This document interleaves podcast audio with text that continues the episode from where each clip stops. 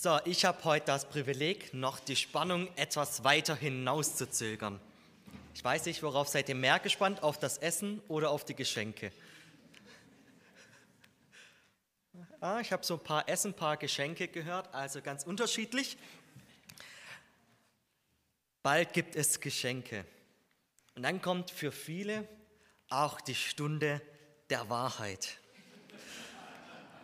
wenn man das Päckchen in der Hand hält, das Geschenkpapier vielleicht vorsichtig, vielleicht gewaltsam öffnet und dann darunter das eigentliche Geschenk zum Vorschein kommt. Und dann stellt sich die große Frage, ist das, was ich in meinen Händen halte, das, was ich mir gewünscht habe, was ich vielleicht brauchen könnte, was mir gefällt? Und daneben sitzt vielleicht der Schenker vielleicht die Eltern, der Ehepartner angespannt und fragt sich, habe ich das richtige Geschenk ausgesucht? Wird er sich darüber freuen oder nicht? Tja, das mit dem Schenken ist so eine Sache. Es ist nur entspannt, wenn man schon vorher weiß, was gewünscht wurde. Dann kann man nämlich wenig falsch machen. Aber wenn nicht, dann kann es ganz schön schwer sein. Dieses Jahr habe ich mich schwer getan. Ich hatte vier Anläufe unternommen, um was für meine Eltern zu finden. Ich weiß noch nicht ganz so genau, ob ich erfolgreich war, aber Geschenke, das ist immer so eine Frage. Jedes Jahr dieselbe. Soll es gekauft sein oder handgemacht? Wenn man es kauft, wie viel soll man ausgeben? Und wenn man Kinder hat, dann stellt sich auch noch die Frage, kann man irgendwie jedem Kind ungefähr ein gleich großes Geschenk geben? Weil ich als ich noch Kind war und meine älteren Brüder die Geschenke ausgepackt haben, habe ich ganz genau geschaut, was sie bekommen. Es könnte ja sein, dass ich weniger bekomme und im Vergleich schlechter dastehe. Tja, Geschenke nicht ganz so einfach. Und ich dachte, heute gehen wir zurück in der Zeit und schauen uns die ersten Weihnachtsgeschenke an. An die Kinder, was waren die ersten Weihnachtsgeschenke? Wisst ihr es auswendig? Michael, ruf mal rein. Genau, Gold, Weihrauch und Myrrhe. Dazu möchte ich euch Matthäus 12 vorlesen. Da Jesus geboren war zu Bethlehem in Judäa, zur Zeit des Königs Herodes, siehe, da kamen Weise aus dem Morgenland nach Jerusalem und sprachen, wo ist der neugeborene König der Juden? Wir haben seinen Stern aufgehen sehen und sind gekommen, ihn anzubeten. Als das der König Herodes hörte, erschrak er und mit ihm ganz Jerusalem. Und er ließ zusammenkommen alle hohen Priester und Schriftgelehrten des Volkes und erforschte von ihnen, wo der Christus geboren werden sollte. Und sie sagten zu ihm, in Bethlehem, in Judäa, denn so steht geschrieben durch den Propheten. Und du, Bethlehem, im Lande Juda, bist mitnichten die kleinste unter den Fürsten Judas, denn aus dir wird kommen der Fürst, der mein Volk Israel weiden soll. Da rief Herodes die Weisen heimlich zu sich und erkundete genau von ihnen, wann der Stern erschienen wäre, und schickte sie nach Bethlehem und sprach, zieht hin und forscht fleißig nach dem Kindlein, und wenn ihr es findet, so sagt's mir's wieder, dass ich auch ich komme und es anbete. Und als sie nun den König gehört hatten, zogen sie hin, und siehe, der Stern, den sie hatten aufgehen sehen, ging vor ihnen her, bis er über dem Ort stand, wo das Kindlein war. Da sie den Stern sahen, wurden sie hoch erfreut und gingen in das Haus und sahen das Kindlein mit Maria, seiner Mutter, und fielen nieder und beteten es an und taten ihre Schätze auf und schenkten ihm Gold, Weihrauch und Myrrhe. Und da ihnen im Traum befohlen wurde, nicht wieder zu Herodes zurückzukehren, zogen sie auf einem anderen Weg wieder in ihr Land. Die ersten Weihnachtsgeschenke Gold, Weihrauch und Myrrhe. Gold kennt man ja, Weihrauch und Myrrhe nicht ganz so. Mal die Frage, wer von den Kindern weiß, was Weihrauch und Myrrhe ist? Tatsächlich nur ein oder zwei Kinder, aber jetzt lassen wir mal die Eva.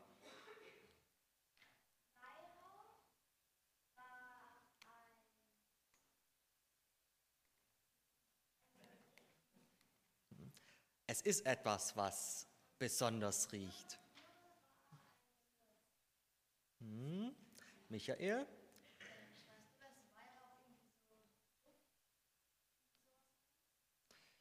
Ja, bei Weihrauch geht schon in die richtige Richtung. Ich habe hier mal ein Bild. Ähm, links der Weihrauch und rechts die Myrrhe. Beides waren Harze. Harze, die gewinnt man, wenn man beim Baum in die Rinde schneidet, bei gewissen Bäumen, dann tritt eine Flüssigkeit heraus und die wird dann fest. Und das ist Weihrauch und Myrrhe. Es sind zwei unterschiedliche Bäume, wo man die gewinnt. Ah, das kommt erst später. Das kommt erst später. Ich dachte, ich hätte das Bild direkt danach nochmal. Genau. Gold kennt man und zwei Harze, die geschenkt werden. Weihrauch und Myrrhe wurden recht ähnlich verwendet. Beide konnte man als Medizin verwenden, als Salben. Und wenn man sie verbrannt hat, dann haben sie gut gerochen. Aber warum genau diese drei Geschenke? Warum kam diese Weise aus dem Morgenland auf die Idee, Gold, Weihrauch und Myrrhe für ein Baby mitzubringen? Das ist natürlich heutzutage, denkt man doch, viel praktischer, eine extra Packung Windeln mitzubringen und ein Stofftierchen. Aber die Klugen würden jetzt sagen, mit Gold kann man ganz viele Windeln kaufen, ganz viele Stofftiere, dann doch lieber das Gold. Aber die Weißen, die, die wollten eigentlich kein Baby beschenken. Ihnen ging nicht ums Baby, sondern um den König, um den König, dass das Baby sein sollte. Und da ist natürlich passend Gold, Gold für den König und Weihrauch und Myrrhe waren damals sehr wertvoll. Damals noch die Frage, wenn Weihrauch und Myrrhe so teuer war, mal eine Schätzfrage, damit die Kinder konzentriert bleiben. Wie viel denkt ihr, wie viel Euro kostet denn so ein Kilo Weihrauch zu Zeiten Jesu? Einfach mal reinrufen. 1000 Euro? Eine halbe Million? Nein, niedriger. Wie? Genau, 500 Euro hat seit Jesus ein Kilo Weihrauch gekostet. Heutzutage bekommt man es schon für 30 Euro. Damals sehr teuer. Also drei Geschenke für einen König. Und dass es für einen König war, merkt man auch noch an einer anderen Sache. Nämlich sie sind gekommen, um anzubeten. Und bei Anbeten, da denke ich immer wieder an Gott. Man tut ja einen Gott anbeten. Aber da kommt diesmal jetzt dieses Bild. Das Wort, was in der Bibel steht, ursprünglich im Hebräischen, heißt nicht anbeten, sondern Handkuss. Und nicht nur irgendein Handkuss, sondern ein Handkuss, den man besonderen Persönlichkeiten gemacht hat. Königen, wichtigen Personen, älteren Personen aus der Familie. Also den Königen ging es auch darum, dem König die Ehre zu geben. Alles geht um den König. Doch das Kind in der Krippe ist doch nicht nur König, es ist auch das Kind Gottes. Und ich habe mich gefragt, wenn dieses Kind wirklich Kind Gottes ist, das auf die Welt kam, um die Menschen zu retten, ist dann Gold, Weihrauch und Myrrhe dann immer noch angebracht? Wenn Jesus heute geboren wäre, würde ich da diese Geschenke mitbringen? Wenn ich doch wüsste, dass dort in der Krippe Gott liegt? Da scheint sowohl die Packung Windeln als auch die Goldbachen irgendwie etwas wenig zu sein. Was wäre also das passende Geschenk für Gottes Sohn? Und ich habe mir Gedanken gemacht und überlegt, Jesus war ja noch ein Baby, der hat nicht gesagt, das und das will ich, konnte auch den, König, äh, den Weisen aus dem Morgenland nicht zeigen, ob es ihm gefällt oder nicht. Deswegen habe ich mal in Jesus sein späteres Leben geschaut. Da konnte er auch schon ein bisschen mehr Freude zeigen wie als Baby. Und da bin ich ganz schnell auf eine Idee gestoßen. Gutscheine sind ja ein bisschen in Mode. Gutscheine, da kann man ja ist ganz leicht auch zu kaufen, muss man nicht so kompliziert verpacken. Denn Jesus hat ja gerne eins gemacht. Er hat gerne Partys gefeiert.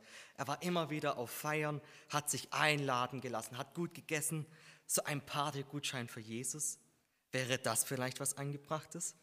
Jesus hat sich doch immer darüber gefreut. Aber dann habe ich weitergeschaut und gemerkt, er hat gerne Party gemacht, außer die Leute waren nicht die richtigen war er doch einmal bei den Pharisäern eingeladen Da ist die Stimmung sehr schnell gekippt und er hat die Pharisäer stark kritisiert, den Gastgeber kritisiert und da war nichts mit Feierlaune, da war die ganze Stimmung dahin. Wenn ich jetzt zu Jesus zu einer falschen Party einlade und ja, das will ich glaube ich nicht miterleben, vielleicht doch was besser, was anderes. Über was hat sich Jesus denn noch gefreut? Ich habe mir Gedanken gemacht, Gedanken gemacht und kam wieder auf die Partys, wo ich mich gefragt habe, bei welchen Leuten war Jesus gerne feiern? Und ich kam drauf, es waren immer die Leute, die entweder Gott gesucht haben oder Gott geliebt haben. Entweder Menschen, die Gott lieben wollten, aber es noch nicht so wirklich kapiert haben, oder Gott tatsächlich geliebt haben. So, ich bin ein bisschen spät dran mit den Bildern. Ein Geschenk, das Jesus freut, ist nichts Materielles, sondern es ist die Liebe. Nichts, was man in Geschenkpapier einpacken könnte. Nichts, was man noch schnell einkaufen könnte am, äh, am Tag vor Heiligabend. Nichts, was man auf Amazon bestellen kann. Kein Gold, kein Weihrauch, keine Myrrhe, sondern die Liebe. Das ist das, was Jesus immer wieder gefreut hat. Und es wird auch so ein bisschen, ach, das war jetzt doch die einfache Antwort. Aber ich merke immer wieder, das passendste Geschenk, über das sich Jesus immer wieder gefreut hat, war, dass Menschen ihn geliebt haben, Gott geliebt haben. Und es ist nicht umsonst das Fest der Liebe. Manche sagen das Fest der Liebe, weil man ja versuchen muss, seine Verwandtschaft an drei Tagen hintereinander zu lieben. Aber es ist der Fest der Liebe, weil Jesus uns liebt und er sich über das Geschenk freut, weil wir zurücklieben. Hört sich eigentlich einfach an, jemanden zu lieben, aber der Heinrich, der hat mir erst vor kurzem gesagt und hat erzählt, du Jakob, ist dir eigentlich aufgefallen bei unserem Kollegen, seitdem er wieder in einer Beziehung ist und jetzt auch länger, da ist er viel ordentlicher geworden. Er ist plötzlich richtig schick im Gottesdienst, trägt nicht nur ähm, Poloshirts, sondern auch mal einen Anzug und gibt sich vorne auch ganz anders. Seitdem man eine Freundin hat, ist er ganz anders. Und so ist das mit der Liebe. Wenn man jemanden liebt und sich auf jemanden einlässt, dann verändert man sich ganz automatisch. Und das ist das, der Haken an dieser ganzen Sache. Die Liebe zu Jesus, sie verändert. Aber die Frage ist, hm, will ich es dann tatsächlich noch schenken? Jetzt Liebe, da muss ich mir ja gar nicht anstrengen, kann ich sagen eine Umarmung geben und sagen, wie toll du bist, aber mich verändern? Hm. Spannend.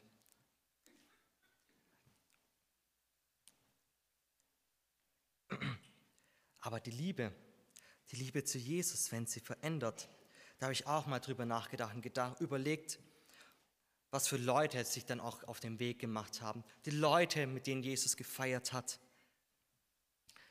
Es ging ja darum, was für ein Geschenk, über welches Geschenk freut sich Jesus.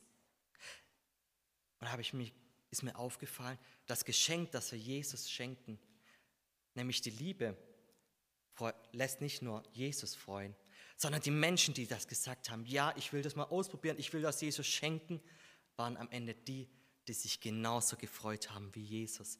Die Liebe Jesus ist eine Liebe, die verändert und nicht nur irgendwie, ich muss mich jetzt anpassen, ich muss mich jetzt anders geben, ich muss freundlich zu meinen Arbeitskollegen sein. Nein, es ist eine Liebe, eine Veränderung, die Freude bringt. Denn die Weihnachtsbotschaft ist nicht nur Liebe, sondern ist Freude. Jetzt ist die Frage, hm, wollen wir dieses Jahr uns wieder auf den Weg machen und dieses Geschenk bringen? Und da kam ich zurück auf die Weisen aus dem Morgenland, wo ich mir dachte, für wen ist dieses Geschenk denn perfekt für Jesus? Wer könne dies denn schenken? Und da dachte ich mir, die Weisen, die haben sich ja von weit her aus dem Morgenland aufgemacht. Und bei den Weisen ist ja so, man nennt die ja ganz unterschiedlich. Man nennt sie Könige, man nennt sie Weisen, man nennt sie Sterndeuter ganz unterschiedlich, aber das eigentliche Wort, was da steht, ist Magi. Magi, also Magier. Das waren Männer, das waren keine Könige, sondern das waren eigentlich religiöse Persönlichkeiten. Das waren die Priester aus dem Morgenland. Sie sahen vielleicht auch anders aus, haben anders gesprochen Und wenn man überlegt, dass Jesus in Israel geboren ist, das Volk der Juden, die so stolz darauf waren, anders zu sein wie alle anderen. Und dann kommen diese drei oder mehr Männer daher, die Sterndeuter waren, die andere Götter angebetet haben, die in den Himmel geschaut haben und gedacht haben, da könnte sie den Willen Gottes finden. Diese Fremden kommen zu Jesus, die ganz anders waren, die ein ganz anderes Weltbild hatten, die so unpassend waren in dem Stall. Nicht nur von ihrem Stand her, nicht nur von ihrem Aussehen her, sondern vor allem von ihren Vorstellungen. Die Fremden kommen zu Jesus. Und was ich immer wieder spannend finde, ist, Jesus sucht genau diese Fremden, die, die nicht dazu passen. Das waren zu seiner Zeit die Zöllner, die Kranken, die, die keiner mochte, die Aussätzigen, die Ausgestoßenen. Aber ich dachte, wenn die, wenn die drei heiligen Weisen da Platz hatten im Stall, wenn die Hirten Platz hatten im Stall, dann ist dieses Geschenk doch für jeden. Dann bist du doch nicht der gewiss nicht der Falsche dafür. Wenn die Weisen zum Stall kommen können, dann jeder. Jetzt ist die Frage, wenn Weihnachten das Fest der Liebe ist, das Fest, in dem wir Jesus lieben sollen, bist du bereit, dieses Geschenk zu bringen? Ich hoffe ja, denn du bist gewiss nicht der Falsche. Ich möchte noch ein Gebet sprechen. Jesus, ich danke dir, dass wir dieses Weihnachten feiern dürfen, wieder und wissen dürfen, du kamst auf die Welt, um uns zu lieben. Ich danke dir, dass wir aus dieser Liebe auch leben dürfen und diese Liebe uns auch verändert und uns auch eine neue Freude schenkt in unserem Leben. Und ich bitte dich, dass wenn wir jetzt nach, bald nach Hause gehen oder vielleicht zur Verwandtschaft, zu den Großeltern, zu den Eltern, dass wir diese Liebe erleben dürfen. Ich bitte dich, dass du mit uns gehst und wir wissen dürfen, das große Geschenk, das du uns gemacht hast, dürfen wir erwidern. Amen.